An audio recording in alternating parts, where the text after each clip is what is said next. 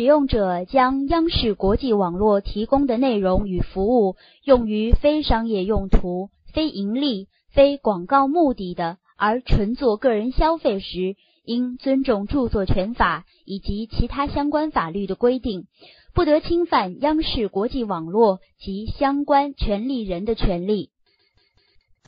百家讲坛《红楼六家谈》一，曹雪芹的创作思想。主讲人胡德平。揭秘曹雪芹的生命轨迹，感悟《红楼梦》的艺术魅力。百家讲坛系列节目《红楼六家谈》，千古绝唱《红楼梦》给后人留下了诸多难解之谜。作者曹雪芹是在什么生存状态下完成了这部著作？他的生活境遇和他的创作之间有着怎样的关联？一九七一年，北京西郊香山地区正白旗村三十九号院，曹雪芹提笔诗的发现震惊了整个红学界。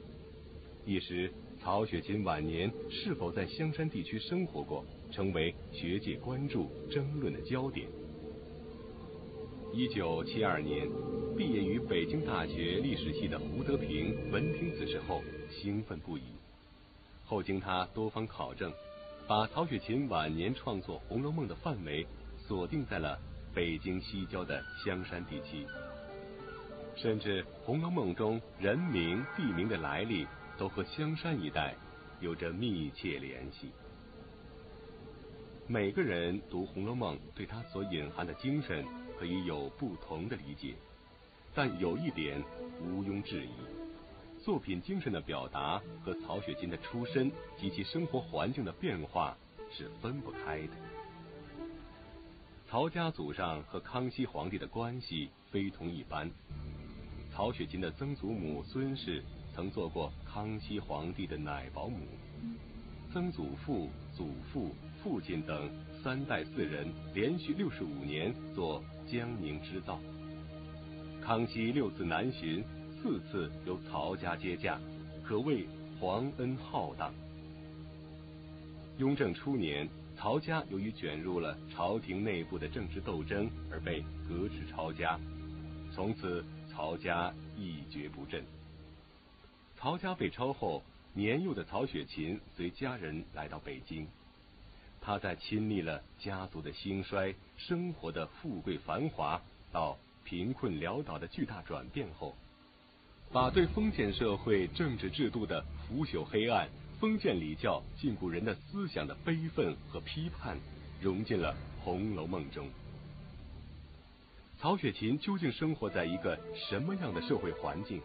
这种环境对他的创作有着怎样的影响？原曹雪芹研究会会长胡德平精彩讲述曹雪芹的创作思想。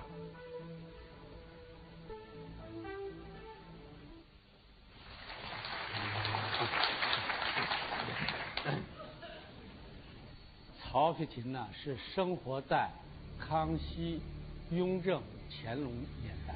虽然我们的电视剧、我们的电影啊，把这个康乾盛世啊。拍的这很好，大家也很爱看。确实，啊，清代的经济发展、人口的增加、国土版图的扩展，这是最最鼎盛的一个时期。但是封建社会的各种矛盾，啊，各种呃那个复杂的社会关系，中央集权、皇权至上、专制主义，啊，文化统治。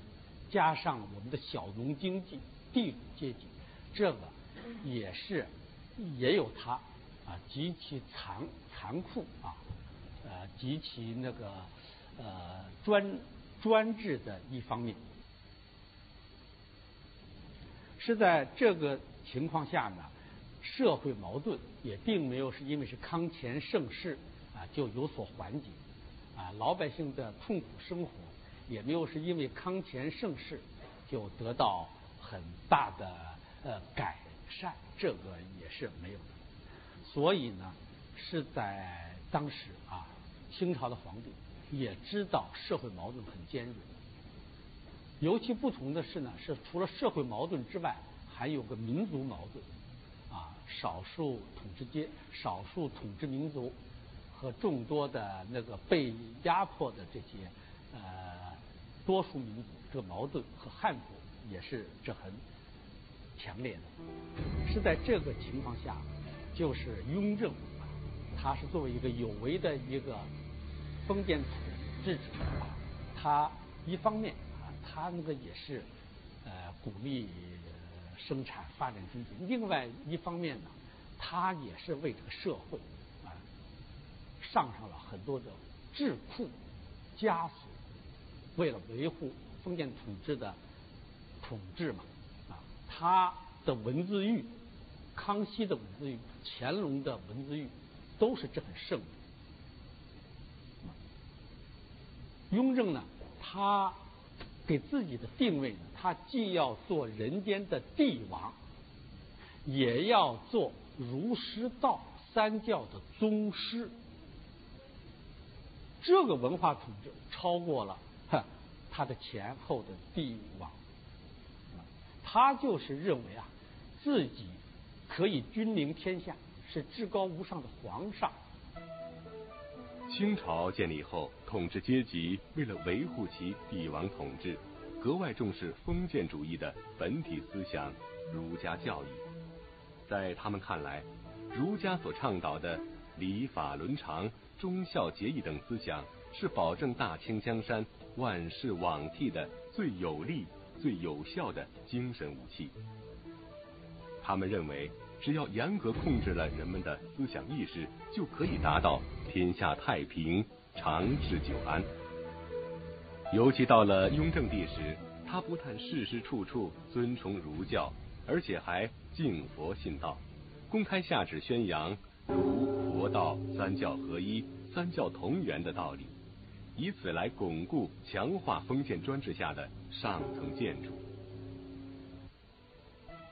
请继续关注。原曹雪芹研究会会长胡德平精彩讲述曹雪芹的创作思想。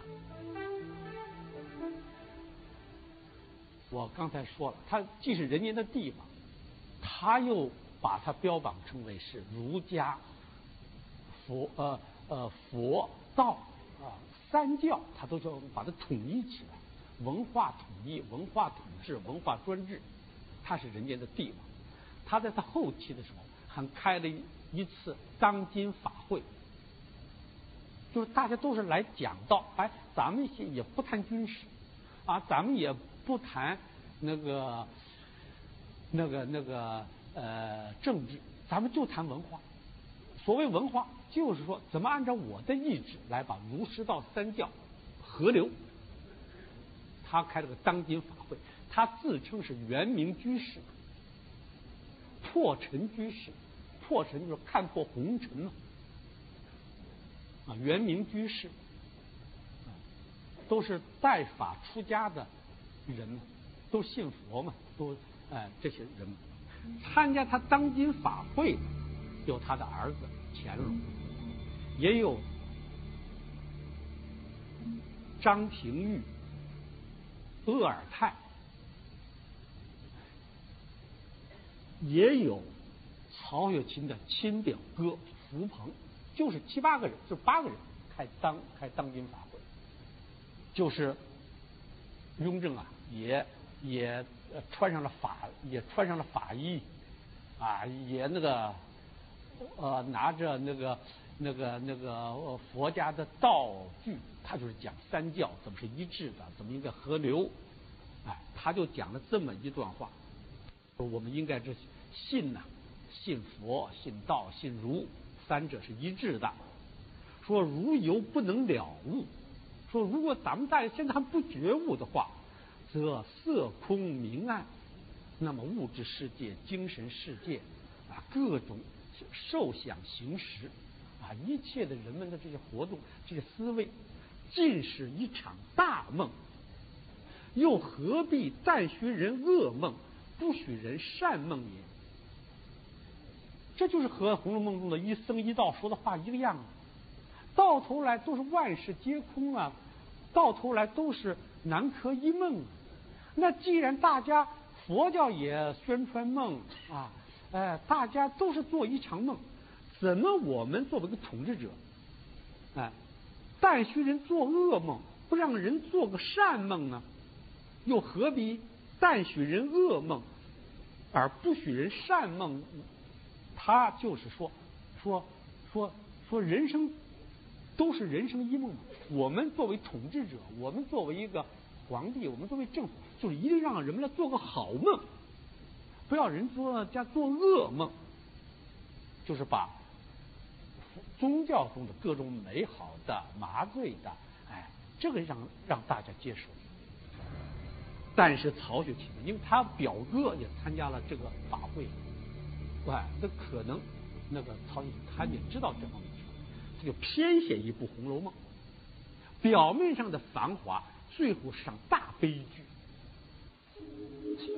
曹雪芹晚年创作《红楼梦》的北京西郊的香山地区，当时是儒佛道三教融合的世界，这里的寺庙庵观，梵语灵宫鳞次栉比。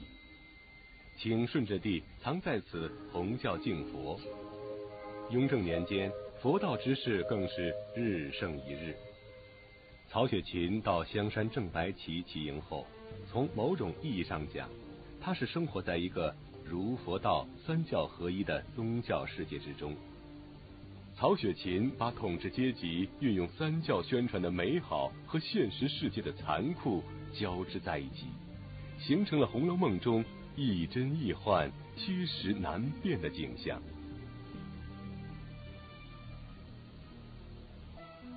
请继续关注原曹雪芹研究会会长胡德平精彩讲述曹雪芹的创作思想。雍正不是说为什么不去人家做个善梦、好梦吗？他就偏写了部《红楼梦》，让说了一个凶梦、险梦、噩梦。多少有为的、有才华的、热爱生活、热爱家庭，哎，被这个封建社会、被这个家庭给扼杀了。林黛玉、元春、啊，思琪、晴雯，这是个好梦，这是个噩梦。他为什么要写《红楼梦》呢？他没有按着这条思路说要写个好梦，写个。善梦，写个凶梦、噩梦、险梦，他希望人能够惊醒此梦。如果说曹雪芹最后他就是信了佛了，他就无所作为了，他写不出这本《红楼梦》。《红楼梦》是有一个最深刻的一个人性论的啊，对妇女们、对弱势人群啊，这种那个无形的这种文化上的摧残。文化上的那个束缚和压抑，是多少青年男女啊死于非命，得不到幸福。如果他已经是信了佛了，他心如死灰了，他还会写这么一个字字看来都是血，十年功夫不寻常的一本书吗？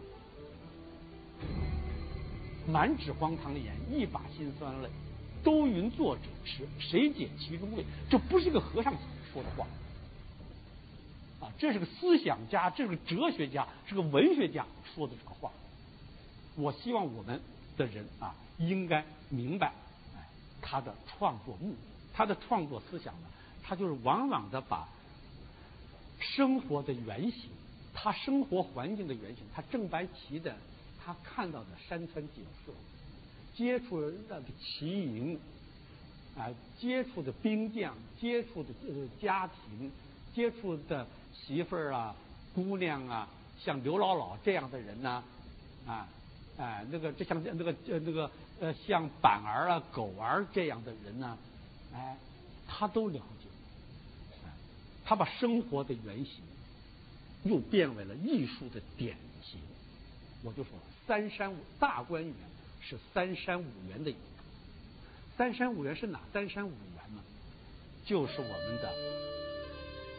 万寿山、玉泉山和香山三山。五园呢，圆明园、畅春园，啊，清怡园就是现在的颐和园，啊，静怡、静明园现在的玉泉山这个园，香山这个叫静怡园，三山这是清朝的皇帝在这玩的这么多，啊，园林呐、建筑啊、宫殿呐、寺庙啊，现在还是我们一个很很人们很愿意去的地方。这一个就三山，我认为三山五园，呃，大观园的原型就是三山五园。哪一个王公大臣都没有像大观园这么好的住址地方。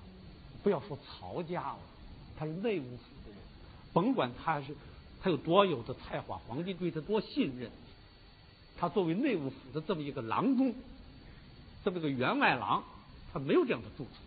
不要使大家失望，大家好像觉得找不到大观园，好像就找不到曹雪芹的家了。我就不要有这种失望。大家千万不要以为，好像曹家他就有大观园房子啊，什么华丽的很，不可能的。他们的住的也是，也是个在他们那样的官邸里面，不可能有大观园这样的园林。大观园实际上写的是三山五园。皇家园林，皇家园林，内务府，他们都是内务府的人。内务府就是帮帮皇帝办家事的一个机关。所以那个那曹寅、曹玺、曹府、曹雍、曹雪芹，他们对皇家园林他们都很熟悉，所以他们能写出三山五园来。你看看刚才那个练亭夜华图，那住的房子那那练亭图都很可怜的。那个书上写的很清楚嘛，曹家一百四十口人，房子才四百八十多间呢，没几间房子，一个人平均三四间房子。他写的大观园就不是曹家，就不是江宁织造，是真正的皇帝的三山五园，那是人间天上景不备呀，这才能叫大观园。你一个曹家。啊，咱们说恭王府是那个曹雪芹那个那个织造府，那是恭王府，那王爷府，王爷府里面也没中南海，是吧？他的十三海是在恭王府外面，恭王府那里面有个呃海子，不可能的。所以说以后在道光年间，有个人。写了一首诗，就是为曹家鸣不平。啊，有人说曹家是由于政治斗争被抄家革职，有的人说他是亏空，嗯，该了朝廷的钱还不了账。但是这个人呢，叫岳军的，他写过这么一首诗，叫“比似甘棠一百年，洛阳忠孝至今传”。自买千金，自买摇黄渡，不费官家少府。他意思是什么呢？说曹家三代四个织造，嗯，他们必废甘棠啊，一哎，不是必废甘棠吗？必废哎呃那个这个必废甘棠是《诗经》里面的话吗？他们三代四人啊，就是像招呃。招工啊，呃，招工一泽一样，啊，生活工作有一近百年了，六十五年嘛，啊，洛阳忠孝至今传，哎，这个地方的人呢，哎，对曹家的忠，对朝廷之忠，对家庭的孝，至今都在传，因为招工种甘棠是在洛阳地，在洛阳地区。现在大家有功夫是到三门峡市，哎，那还有个招工所种的甘棠树，但是不是我就不知道了啊，哎，这还可以去看，哎，哎，洛阳忠孝至今传，千金自买摇黄宫，不是说你是亏空吗？不是说曹家来亏空吗？但是我怎么我亏空的？我是接了圣上康熙四四次驾，银子花的像海海水那么淌的。啊，那是接皇帝的，啊，不是我浪费的，而且千金自买，以后我补钱的时候，我怎么补的钱呢？我摇黄贡，我是用我自己的钱我补上去的，不费官家少府钱。人家曹家没有欠你官家，没有欠你政府，没有欠你内务府的一分钱。当然啊，咱们也说他千金自买摇黄贡嘛，他怎么千金自买？也是羊毛出在羊身上吧，是吧？这这个是这个咱们就不要说。但是这种官在封建朝廷也不是坏官把人家革职抄家，哎，所以洛阳忠孝至今传。如果《红楼梦》中的大观园的原型是皇帝修身养性、狩猎玩耍的三山五园。那《红楼梦》开篇中置于青埂峰下的那块变为宝玉的顽石，和被曹雪芹极力讴歌、象征宝黛爱情的牧师前盟，曹雪芹是受何启发？贾宝玉、林黛玉的名称从何而来？这和曹雪芹生活居住的环境有没有直接联系？请继续关注。原曹雪芹研究会会长胡德平精彩讲述曹雪芹的创作思想。另外一个，他为什么把那个呃给贾主人公他叫贾贾宝玉呢？为什么叫林黛玉叫林黛玉呢？为什么他们的关系叫木石前盟呢？这个我们在书上也有。咱们现在去樱桃沟来看。樱桃沟里走到水源头、水尽头的地方，就有一块大石头啊，特别像个元宝。如果这个元宝是金的、是银的，那不得了。但是它是个石头的，它是个假宝玉，所以所所以啊，那一僧一道就说，他说看你的形体，倒是个宝物。形体嘛是个元宝嘛，只是没有实在的好处，你没用啊！哎，他说你写的这些书，他说世人也不也不爱看呢。因为他这个生活的原型和他创作艺术呃抽象的典型，那不得了，这是他最伟大的地方。看一景一处，他都是想。那个林黛玉劝他写芙蓉来，劝贾宝玉写芙蓉来，说你别这么苦思冥想，现成眼前的好人好事好景，你写下来这就是了。这是这个创作态度。什么叫林黛玉呢？在正白旗的河滩上啊，就有很多煤，就有很多煤石。这种煤石在明代的书中就有记载。说这种煤石啊，啊，可以进香的人可以把它捡起来，用于画梅、染梅，啊，但是这种煤石呢，又不脏衣服，又不脏手，你描完了眉之后，你这么一擦又掉了。这种煤石真是出于污泥而不染，那就林黛玉啊。这种书中这都有，那个那个那贾宝玉就是他说你看嘛，他说古今人物考说西方，哎哎西方呃有时明代可代画眉之墨，他他说妹妹啊，他说我就送你个频频这个词儿吧，那这个名字吧，郑白旗那就有这样的眉石，黛玉在黛玉黛就黑呀。可以画眉，哎，这个这个在明代的书中都是说到香山正白旗那的，那有这种眉石，人们那皇宫的人这都要用那个眉石来描眉，这还是这林林黛玉又出来了，木石前盟，你再看大元宝石的旁边还有一棵树，还有块大石头，没有一点土，在石上。长出了一棵松，实实实际上是一个柏，木石是合不到一起的，但是木石在那儿结为一体啊，还有关系作用。木木石前，当然我去的地方多了，看到石看到石头上长出来一棵树的也多了，但是就在那一块地方又有元宝石，啊，又有梅石，又有木石前盟。绛珠仙草是什么？是灵芝，那儿还产灵芝。灵河边啊，就是那个水源头的水就中流不断。看那个金山三环的时候，不是在那个就流出来一套水呀。啊，所以这些地方啊，还有个哎，还有那个神瑛侍者。什么叫神瑛侍者？是什么？神就大也，石瑛是石也，就是块大石头。最后一百二十回结束的时候，哎，这个大宝石，这个元宝石又回到了青埂峰下，现在还躺在那儿呢。我们可以去那儿再思考，再可以把玩，再可以来分析。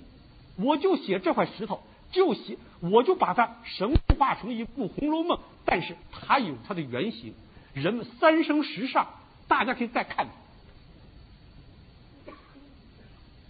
这个真不是，都是满纸荒唐言啊！大荒山无稽崖，他说的都是荒唐无稽的事情，都有责任生活原型在。曹雪芹在《红楼梦》中通过宝黛的爱情悲剧，深刻批判了封建礼教制度和封建宗法制度。在他的批判中，对生活在贫富悬殊状态下的社会底层人民的生活。给予了深切关照。曹雪芹的社会贫富观究竟是什么？请继续关注原曹雪芹研究会会长胡德平精彩讲述曹雪芹的创作思想。他一开始他就说：“啊，我们只看到他对男女闺阁、爱情故事，啊啊，追求幸福的这这一个。”方面也要看到他的贫富观。他在第一回就是说：“今之人呢，贫者日为衣食所累，富者又怀不足之心。啊，稍一闲暇，啊，就是啊，好淫贪色，啊，好货寻仇啊，哪有功夫去看那种理智之书啊？”就是你空洞的政治的书，大家没法看，呃，大家不愿意看。穷人觉得这也没用，那个就是像那个你乾隆、雍正说的御制新书，搞呃那个什么当今法会，大家没兴趣，喜欢看我这个，哎，言情的，表面上是言情的，实际上是是个内容很丰富的一本书。另外嘛，就是说，你看阿房宫，啊。哎，那个那个东海龙王这多富啊，也比不过四大家族啊。刘婶不是对思琪也说嘛，他说您，他说你们哪里知道，有一年连草根子都吃光了的时候，这还有呢。啊，啊，还有王熙凤和刘姥姥的关系，王熙凤是耍笑刘姥姥，啊，但是他也帮助了刘姥姥。啊，最后他们家遭难的时候，啊，是刘姥姥把那个巧姐给带走了。到底是谁帮了谁呢？是富人帮了，是到底是王熙凤帮的刘姥姥多呢，还是刘姥姥帮的王熙凤多呢？不是在那个十二支曲里面也是有吗？刘余庆，就是要倡导济困扶穷嘛，修斯俺那爱。爱爱银钱的狠救奸凶啊，正是呃正是那个加减乘除上有苍穹。曹雪芹他的贫富观他也是有的。曹雪芹啊，他尊重墨子，对墨子的尊重超过孔子。他把孔子称作先哲，这在《废遗斋集稿》里面有。玩物丧志，先哲思语。但是他对墨子，他称夫子，应该称孔夫子。他搬到墨子身上，他叫孔子叫先者，叫墨子叫夫子。夫子非公，儒家就是说鳏寡孤独，啊，废己者有养也。他说，都说孔子也是很仁爱之心，说这些人都应该养活起来。鳏寡孤独嘛，哎，那个那个官夫寡妇，啊，呃，孤独没有父母的人，残废的人，那那社会应该养起来嘛，社会保证。嗯，但是墨子就是说，对鳏寡孤独废疾者，我们要教他们有谋。有自养之道，要自己来养活自己。墨子呢，他说：“兼相爱，交相利。人们怎么才能得到利益呢？必须要双赢，就是交相利。只有交换中才能有利益。只有买家没有卖家，只有卖家没有买家，这个利益怎么来实现呢？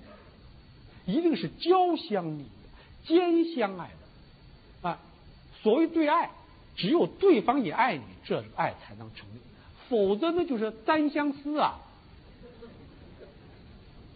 这把爱是说到家了，爱是个什么？爱是双方的，是互相的，利也是互相的，也是双方的。而且怎么办呢？哎，墨子说，我是卑且贱矣，我从最简单的东西我来做起，我做工艺，我做我的产品，我做我的商品。啊他就是说了，啊，他说，他说人做鞋不是为了给自己穿的，他是为了要卖的。这是墨子的一个最辉煌的思想，哎，应该是成为我们社会主义市场经济中啊，我们思想的一个源头。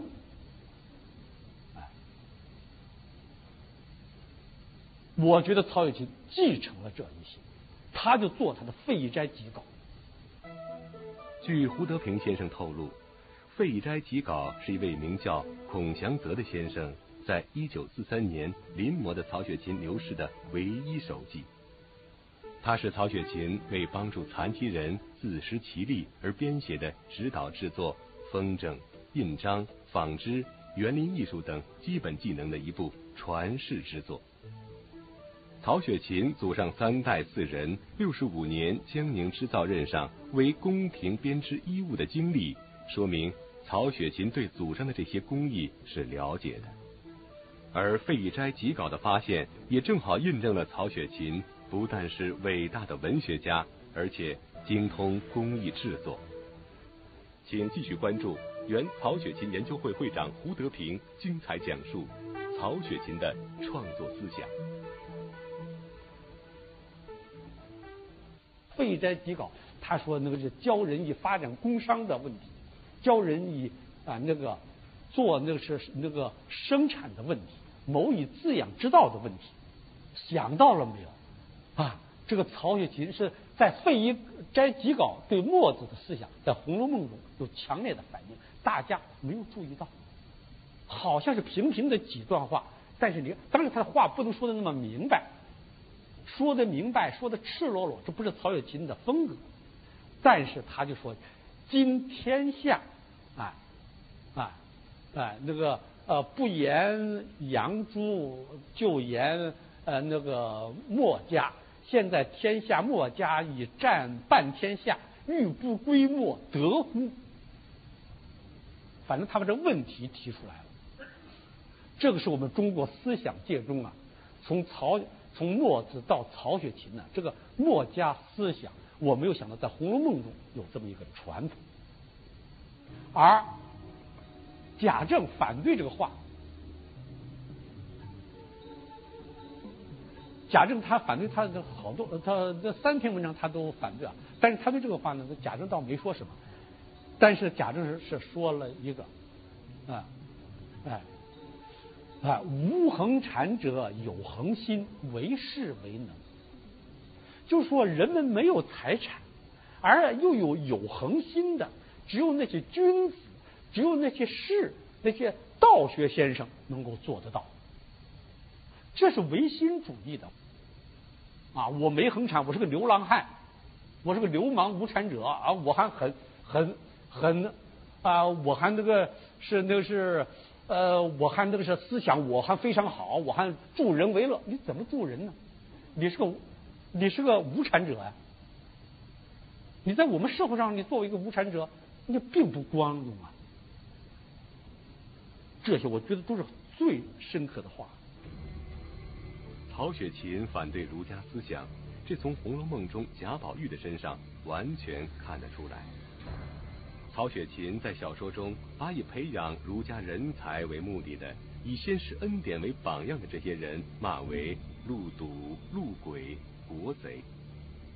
他把自己心目中理想人物放置在一条拒绝仕途经济、焚书出家的道路上，显然是对儒家思想的背叛。对佛家教义的嘲讽，而从他本人远离仕途经济的人生轨迹中，也能透出他的人生态度。请继续关注原曹雪芹研究会会长胡德平精彩讲述曹雪芹的创作思想。曹雪芹。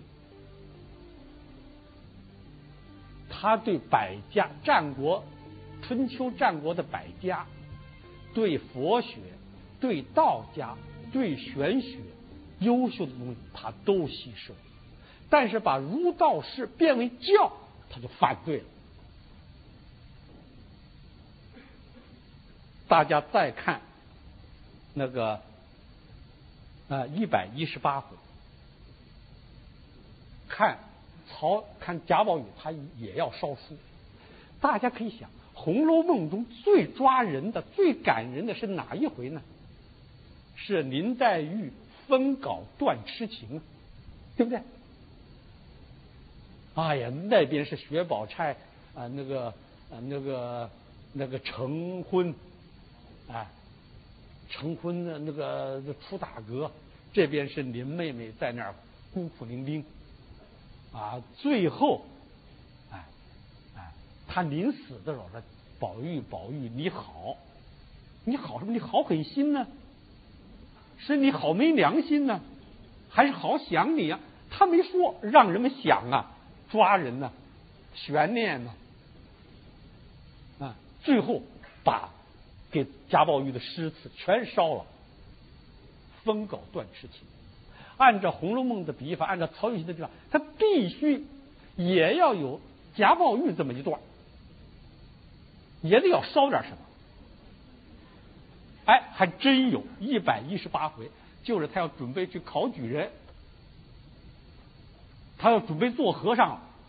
他说：“好了，好了，好了。”他说：“现在我才知道这些书都没用了，把他们都烧了吧。烧的是什么呢？”烧的是三同契、元命包、五灯会元。周易三同契有两种说法，一个是佛教的周易三同契，这个人也怪，他的名字叫石头西迁，啊，他也是个带石头记的石头，下面是个西迁，他写的是禅宗的一个一个重要理论，就是不要迷信偶像，不要。崇拜偶像，人人都有佛性，要凭自己。他有点主观唯心主义，但是他反对崇拜偶像，反对那个那个那个对偶像顶礼膜拜，哎，不发掘自己的潜能。还有一个叫《周易三通气》，这是剑桥大学最近翻译了这本书，是我们湘潭。师范学院的一个老教授，这个老教授他给我讲通了《周易三通气》啊，哎，有中国的古典文化，有中国比较那个古真正的哲学，这在这里面有。他烧的是《周易三通气》，这个呢翻译成英文之后呢，在西方的哲学界界对中国的这篇这本著作很有兴趣。这《周易三通气》。元命包现在已经失传了，还有个五灯会员，五灯会员也是一个像像石头西迁那三通气一呃一样的，不拜菩萨，可以磕佛骂佛，也能成佛的这么，这么这么这么的一种书。啊，他的就是什么什么青青翠竹，呃呃，无非般若，啊、那什么郁郁黄花，净是法身，这些都可以来成佛。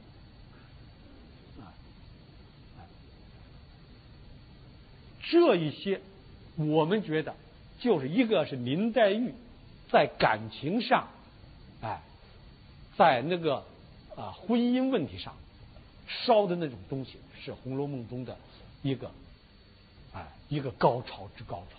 另外一个就是贾宝玉烧的这些东西，是他哲学思想、他的人生态度、对中华文化的一个继承。他烧的是他最爱的，他读的、他去考试的是他最烦的。我觉得啊，就是啊，就是曹雪芹烧三铜器，林黛玉分稿断痴情啊。还有归末八十四回的归末篇，这都是《红楼梦》中的哲学精髓思想所在。我想绝不会是高鹗续的。就从他的思想高度来说，应该是曹雪芹。任何人都不会叙出这种想象不到的思想高度的思想成果出来。这个是我这个观点。关于《红楼梦》后四十回是不是高鹗所续，自一百二十回版本的《红楼梦》在民间开始流传以来，就成为学界争论的焦点。国内很多红学家认为，《红楼梦》后四十回确为高鹗所续，这从目前社会上流行的《红楼梦》版本上完全看得出。还有一些学者认为，《红楼梦》根本不是曹雪芹所写。因为曹雪芹祖上被抄家时，他只有三四岁，没有富贵繁华生活的经历，所以他不可能写出《红楼梦》大观园里的富丽堂皇。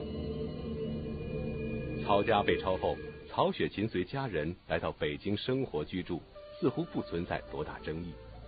但曹雪芹晚年创作《红楼梦》，是不是在北京西郊的香山地区，学界也是争论不休。胡德平的一次次意外发现，把曹雪芹晚年著述活动的范围锁定在了北京的香山地区。胡德平究竟发现了什么？他发现的这些证据可靠吗？下期同一时间，请继续关注原曹雪芹研究会会长胡德平为您揭开曹雪芹香山活动之谜。